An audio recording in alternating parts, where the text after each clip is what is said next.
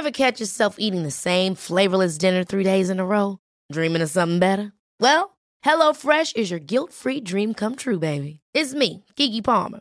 Let's wake up those taste buds with hot, juicy pecan-crusted chicken or garlic butter shrimp scampi. Mm. Hello Fresh. Stop dreaming of all the delicious possibilities and dig in at HelloFresh.com. Let's get this dinner party started.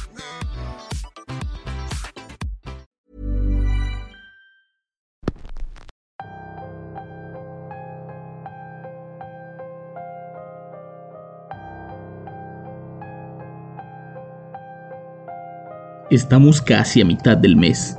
Poco a poco nos estamos acercando a la noche de brujas. Y es por eso que esta semana les traemos una historia sobre brujería. Historias que tanto nos piden y de las que tanto nos hemos olvidado. Esta es una historia real, una historia que le sucedió a una de nuestras seguidoras. Es una historia tan tétrica, pero tan interesante que no podíamos dejarla pasar. La historia de hoy se titula El primer viernes de marzo y es traída para ustedes solo aquí, en Radio Macabra, su programa favorito de la noche. Espero que estén muy cómodos para escuchar el siguiente relato. Comenzamos.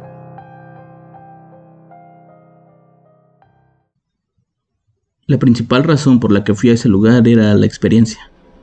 Me lo habían vendido como algo totalmente diferente, como mágico, como un lugar donde podría encontrarme a mí mismo pero nunca pensé que lo dirían de manera literal. Desde que yo era una niña de unos 13 años comencé a interesarme mucho en el tema de la espiritualidad y todo esto. Constantemente cambiaba de estilo de vida. Un día quería ser una bruja elemental, jugar con mis pócimas, artefactos y conectarme con la naturaleza. Y al día siguiente mi interés se volcaba por completo en cosas relacionadas con la mente y los viajes astrales. Poco a poco fui creciendo y teniendo la oportunidad de conocer a más personas como yo. Personas aburridas, desencantadas y con una cierta falta de atención.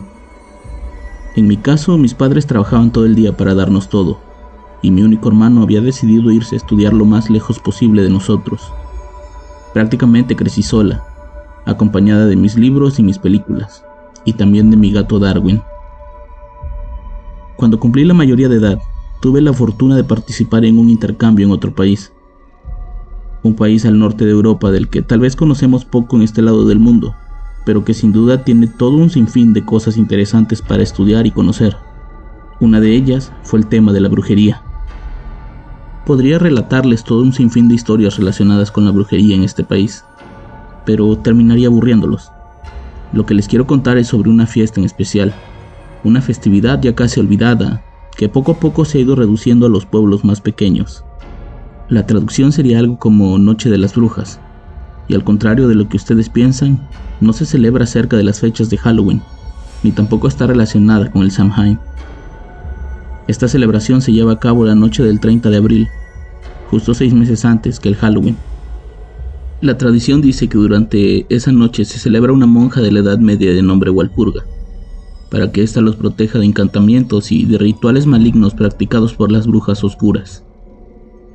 En los pueblos se queman hogueras con la finalidad de que el humo purifique el aire y las casas, y despierte el espíritu de Walpurga y los proteja del demonio. Los más jóvenes han tomado esa festividad como una oportunidad para desafiarse a sí mismos, y fue justo durante esa festividad en que un grupo de compañeros de la escuela me invitó a pasar la noche en el bosque para tratar de ser testigos de un aquelarre. Para mí era la oportunidad perfecta para por fin ver con mis propios ojos un aquelarre real. Olvidarme por completo de las representaciones teatrales y de las películas. Y por fin ser partícipe de ello. En mi mente todo sería muy medieval. Mujeres con sombreros puntiagudos y llenas de elementos mágicos que bailan alrededor de una fogata mientras cantan al unísono para invocar a quien sea que quieran invocar. El plus de estar en medio del bosque todavía frío y únicamente alumbrada por las estrellas me parecía hasta cierto punto excitante. No lo fue. La realidad de esa noche fue que en lugar de buscar el supuesto aquelarre o de espiar a las brujas que ocupan esa parte del bosque para hacer sus rituales, a lo que fuimos era una fiesta clandestina, a mitad de un enorme terreno privado. El alcohol y las drogas era lo único que podía considerarse mágico aquella noche. La música electrónica a un volumen lo suficientemente alto como para que los curiosos se acercaran y se hicieran parte de la fiesta. Hasta que en algún momento me aburrí de eso y quise regresar a pie hasta el pueblo. Prefería regresar a las aburridas y trilladas representaciones teatrales que estar en una fiesta llena de universitarios que no representaban esa tradición. Fue justo en el camino de regreso cuando me crucé con una mujer muy blanca y muy rubia, que caminaba con la vista al frente y que parecía ir hablando sola. Me detuve detrás de un árbol para observarla bien. No parecía buscar la fiesta. Sus ropas eran un tanto precarias y su aspecto no parecía ser el de alguien que quería enfiestar aquella noche. La mujer llegó hasta un árbol, donde se detuvo frente a ese enorme tronco, y colocó una de sus manos. Agachó la cabeza y de pronto desapareció frente a mis ojos. En ese momento no sabía qué hacer. Estaba muerta de miedo, emocionada porque en mi mente aquella mujer era una bruja del bosque, pero muerta de miedo porque estaba justo a la mitad del camino, y regresar o seguir de frente daba lo mismo, pues el hecho de sentir que estaba rodeado de brujas me hacía sentir mal. Decidí regresar con mis amigos, pues el miedo de seguir yo sola pudo más que yo. No quise contarles nada, pero me quedé pensando en eso toda la noche. Pasaron los meses y mi tiempo se acababa. Tenía que regresar en septiembre a México y yo había estado obsesionado con aquella visión. Investigué todo lo que pude sobre brujas y ese pueblo, pero todo parecía únicamente parte del folclore del lugar. Eso hasta que conocí a Marieke. Marieke era una estudiante de sociología que venía de Holanda. Hablaba bien el español, pues había pasado varios años viviendo en países de Latinoamérica especialmente en México. Ella me contó algunas historias sobre brujas y me dijo que en México existe una tradición parecida que se celebra en una pequeña zona del sur, específicamente en la región de los Tuxtlas en Veracruz. Que cuando regresara asistiera y buscara la forma de participar. Me aseguró que sería una experiencia inolvidable. Septiembre llegó y tuve que regresar. Una vez estando en México, lo primero que hice fue investigar sobre aquella tradición y para mi suerte había mucha información sobre eso. Resulta que cada año en esa zona de Veracruz se celebra lo que se conoce como el primer viernes de marzo, una fecha importante y muy especial para los brujos de la región. Creo que todos han escuchado hablar sobre Catemaco y sus alrededores, y si no les digo, la zona de los Tuxtlas es famosa por la abundante cantidad de brujos, chamanes, hechiceros, que ofrecen sus servicios para trabajos que van desde una simple limpia para el mal de ojo hasta algo mucho más macabro. Como en todos los lugares, existen charlatanes y personas que se deciden a continuar con esas artes oscuras de manera real. En mi caso, pude conocer a ambas clases.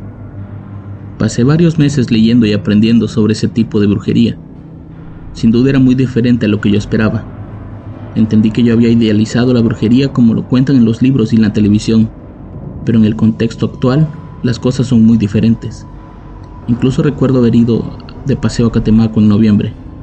Quería conocer la zona antes de ir en marzo, como para familiarizarme con el ambiente. Toda la zona es bellísima, es un espectáculo viviente, pero los brujos, de ellos no puedo decir lo mismo. Muchos lo único que hacen es aprovecharse de tu ingenuidad para sacarte dinero y otros están dispuestos incluso para quedarse con tu vida. Como pude convencí a una amiga de ir a Catemaco a presenciar las misas, como ellos les llaman y sin mucho esfuerzo nos fuimos. La celebración comienza el jueves en la noche. En las ciudades hay eventos masivos donde brujos de magia blanca hacen limpias multitudinarias para proteger a la gente de las invocaciones demoníacas. Los chamanes se internan en la selva para pedir a los espíritus que cuiden de su amada selva, y las curanderas se dedican a proveer de amuletos y contras a quien solicite para evitar las malas energías. Hasta cierto punto, sí se parecían ambas tradiciones, no solo por la cercanía de las fechas, sino por esa batalla entre lo que podría ser el bien y el mal. Recuerdo muy bien que por internet conocimos a un local que nos dijo que estaba organizando una excursión a la famosa Cueva del Diablo, para presenciar la misa negra de uno de los brujos más importantes, que si queríamos participar, únicamente nos costaría 200 pesos para movernos desde Catemaco hasta ese lugar, y que regresaríamos esa misma noche. La verdad no sabíamos de qué se trataba todo, en internet únicamente vimos videos y documentales donde todo parecía ser una mera charlatanería.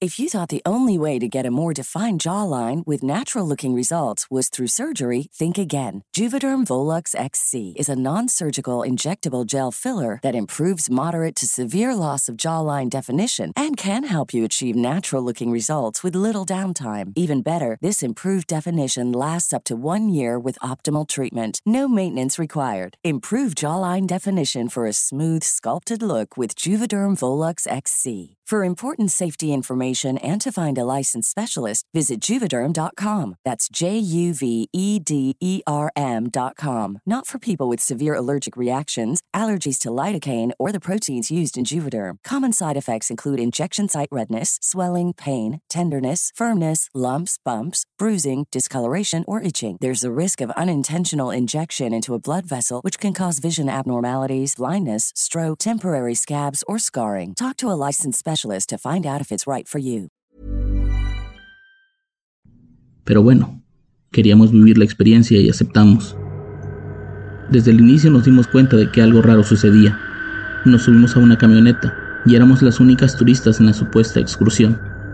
Ahí dentro iban tres hombres más. El chavo con el que hicimos el contacto y dos hombres mayores que no hablaban y vestían de manera muy extraña. La zona era todavía muy rural. Los caminos por los que transitábamos eran muy oscuros y rudimentarios, llenos de huecos o piedras que hacían que el trayecto fuera aún más incómodo. Eran cerca de las 10 de la noche cuando nos dimos cuenta de que estábamos internándonos más y más en la selva. Dejamos de ver las casas y el camino parecía ser completamente terracería. Nos estábamos poniendo muy nerviosas. Queríamos regresar. Nuestro tono de voz cambió. Pasó de la excitación al miedo y de pronto ya a la furia. Comenzamos a pedir que nos bajaran, que nosotros íbamos a regresar, hasta que en ese momento el hombre más anciano habló. El hombre se presentó como un supuesto brujo mayor de la zona. Nos dijo que él se encargaría de que todo saliera bien y de que estuviéramos a salvo. Que éramos muy afortunadas de estar esa noche con ellos, pues después de esa noche no volveríamos a ser las mismas. Nos enseñó un montón de fotos en su celular con personas que él decía que eran políticos y famosos. La verdad no reconocíamos a nadie. Lo hacía más o menos como para tranquilizarnos. En algún punto del trayecto la camioneta se detuvo y comenzamos a caminar a pie. Comenzamos a subir un cerro hasta llegar a una especie de río. Ahí uno de los hombres nos dijo que habíamos llegado justo al lugar, que en breves momentos comenzaría el ritual y que nosotros seríamos parte de eso. Mi amiga ya no se sentía bien estaba muy asustada, estaba muy nerviosa. Comenzaba a sentir mareos, comenzaba a sentir que el cuerpo le fallaba. Yo también me sentía mal, pero no quería decirlo, no quería espantarla además. No está de más mencionar que no sabíamos ni siquiera cómo regresar. Ahora dependíamos únicamente de esos hombres. Pasó cerca de una hora, ya estábamos cerca de la medianoche, justo la hora en la que supuestamente se abre el portal para hacer las invocaciones que tenían que hacer. Los hombres prepararon unas bebidas que querían que todos las tomáramos. Nosotras nos negamos, pero ellos parecían muy insistentes. Teníamos miedo de que si nos negábamos nos quisieran hacer algo. Así que lo hicimos. Nunca supimos de qué era esa bebida, pero poco a poco comencé a marearme y comencé a sentirme somnolienta. El cuerpo me dejó de responder y poco a poco comencé a escuchar voces y sonidos que no estaban ahí. Al menos no cuando llegamos. Comenzaba a ver visiones, comenzaba a ver luces. Era como si entes de otro plano comenzaran a reunirse en ese lugar. Me sentía completamente desorientada. No sabía para dónde voltear. Caminaba como en círculos. De pronto volteo y veo a mi amiga completamente recostada en el suelo. Alrededor de ella habían dibujado una especie de pentagrama. No sé si con sal o con cal, pero era un polvo blanco. Eso me dio mucho miedo. Ahora entendía que nosotros éramos parte del ritual. Algo nos querían hacer. Por más que mi mente me decía que tenía que huir, mi cuerpo no me respondía. Me quedaba ahí parada como flotando, como dando vueltas ahí mismo. No sabía por qué, no entendía qué era lo que me estaba pasando, hasta que en algún momento todo se volvió negro. Cuando volví a abrir los ojos estaba recostada justo al lado de mi amiga. Lo único que podía ver era a los tres hombres dar vueltas a nuestro alrededor. El más anciano vestía con una túnica y con una especie de sombrero en la cabeza. Hablaba como con un acento extraño, invocaba al demonio y ofrecía dos cuerpos para que él se presentara ante ellos. Los otros dos lo apoyaban con lo que él necesitaba. No sé en qué momento ni de dónde, pero uno de ellos sacó un gato negro, un gato negro que me hizo recordar a Darwin. Lo siguiente que escuché fue el gemido de ese gato. Lo acababan de atravesar en el corazón con una daga y estaban regando su sangre por todo el lugar. En ese momento sentí que ya no iba a salir viva de ahí. Sentía que la siguiente era yo o mi amiga, que para algo nos querían ahí, que nos iban a ofrecer al demonio o a lo que sea que ellos estuvieran invocando. Yo sentía que lloraba, pero al parecer solo era por dentro. Aquella maldita bebida nos hacía estar completamente en otro lugar. Uno de los hombres me levantó y me acercó hacia el brujo. Él puso una de sus manos en mis ojos y me tapó la visión por completo. Sentí mucha paz, sentí mucha calma, y de alguna manera logró que me fuera hincando ante él. Pensé que en ese momento me iban a cortar la garganta para usar mi sangre como un portal, hasta que escuché una cuarta voz, una voz extraña, muy parecida a la del brujo ese, pero esta vez era una voz amenazante. Sentí como una mano tocaba mi hombro y en ese momento me desmayé. No supe más de esa noche. No supe nada hasta que desperté a la mañana siguiente. Mi amiga y yo despertamos en una casa en medio del bosque. Era una casa de madera muy pequeña con piso de tierra. Nos despertamos con mucho asco y inmediatamente corrimos afuera para vomitar. Ahí vimos a un hombre sentado que trataba como de fumar algo. No era marihuana, de eso estoy seguro porque no olía eso. Olía a un tabaco, una especie muy fuerte de tabaco. El hombre se presentó ante nosotros como Antulio. Nos dijo que nos había estado cuidando durante toda la noche, que nos había arrancado de las manos de aquel brujo que nos quería ofrecer. Nos ofreció un vaso de leche bronca para que tomáramos fuerzas, pues teníamos que caminar mucho hasta la carretera.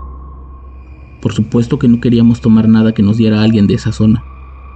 Con lo que había pasado la noche anterior nos bastaba, pero mi amiga por alguna razón le tenía mucha confianza a ese hombre. Ella fue la primera en tomar ese vaso. Como por arte de magia las fuerzas le regresaron, incluso su semblante le cambió. Al verla tan repuesta yo hice lo mismo, y efectivamente, aquel vaso de leche era como si nos hubieran dado una inyección de vitaminas. Pasamos ahí casi una hora tratando de recuperarnos, recobrando un poco la conciencia, hasta que el hombre nos dijo que ya era hora de marcharnos. Durante el trayecto el hombre nos explicó muchas cosas que nosotros desconocíamos. Nos contó las formas de operar de muchos de los brujos del lugar. Nos dijo que las personas con las que habíamos estado la noche anterior eran brujos negros, eran brujos del demonio, que lo que hacían era buscar gente que venía de otros lugares para ofrecerlas.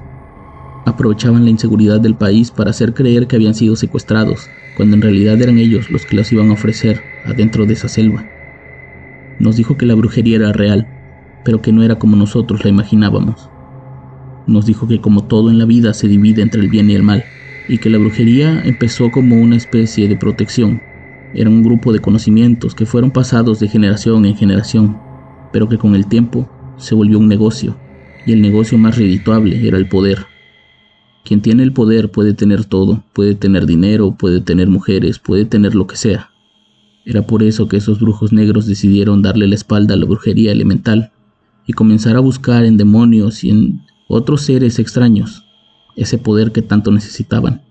Nos explicó que el primer viernes de marzo era una mera tradición, que realmente no significaba gran cosa, que sí tenía que ver con el cambio de estación y todo eso, pero que para ellos todo el año era propicio para hacer brujerías. Le preguntamos que qué había pasado con esos hombres de la noche anterior. Nos dijo que él nos había rescatado, que seguramente no íbamos a saber de ellos en mucho tiempo, pues seguramente esos hombres iban a huir Iban a estar alejados de la región un buen tiempo. El hombre nos contaba todo esto con una tranquilidad increíble. Era como si para él fuera algo más normal. También nos dijo que por cuestiones de seguridad, antes de irnos, teníamos que ponernos una contra. Yo ya sabía que eran las contras, pero nunca me imaginé que me iba a poner una. El hombre nos acercó hacia un árbol que tenía unas ramas con espinas muy largas. Con sus dedos cortó una de las espinas y del bolso que cargaba sacó una especie de tinta negra. Las contras no son otra cosa que una especie de tatuaje. Es un punto que te ponen en un brazo para que puedas alejar las malas vibras. Según él habíamos estado en contacto con gente con una vibra muy pesada y que de alguna manera eso nos traería problemas en el futuro. Pero la contraria, que los problemas fueran menos fatales. Ese mismo día regresamos a casa. Pasamos horas en el camino pensando en todo lo que habíamos vivido la noche anterior. Me disculpé tantas veces con mi amiga, pues yo no sabía a lo que la estaba llevando. Era mera curiosidad lo mío, pero ahora entiendo por qué ese refrán de que la curiosidad mató el gato.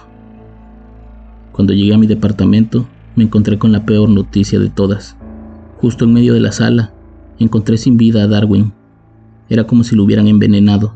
Había sacado espuma por la boca. Su cuerpo aún estaba tibio. No tenía mucho tiempo de haber fallecido. Entendí que de alguna manera aquello que yo vi como una visión no era otra cosa más que una especie de sacrificio. Un sacrificio en el que de alguna manera ese brujo pudo conectar con mi animal y sacrificarlo. Ahora que lo pienso, si aquel hombre no hubiera llegado en nuestra salvación, tal vez hoy no estaría contándoles esta historia. Tal vez hoy estaría yo siendo una persona nueva, pues según el brujo que nos rescató, la idea era usar nuestros cuerpos para almacenar a un demonio.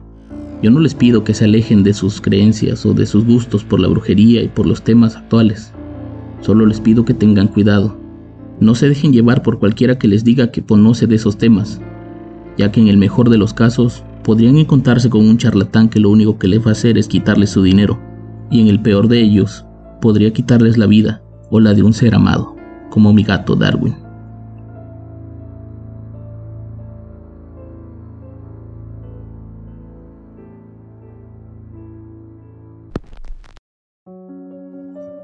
Esa fue nuestra historia de hoy.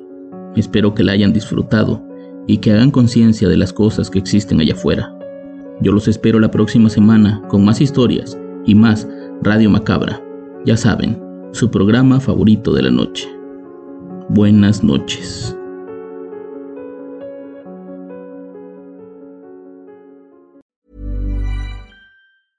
Hey, it's Paige DeSorbo from Giggly Squad. High quality fashion without the price tag. Say hello to Quince. I'm snagging high-end essentials like cozy cashmere sweaters, sleek leather jackets, fine jewelry, and so much more. With Quince being 50 to 80% less than similar brands. And they partner with factories that prioritize safe, ethical, and responsible manufacturing. I love that. Luxury quality within reach. Go to quince.com slash style to get free shipping and 365 day returns on your next order. Quince.com slash style.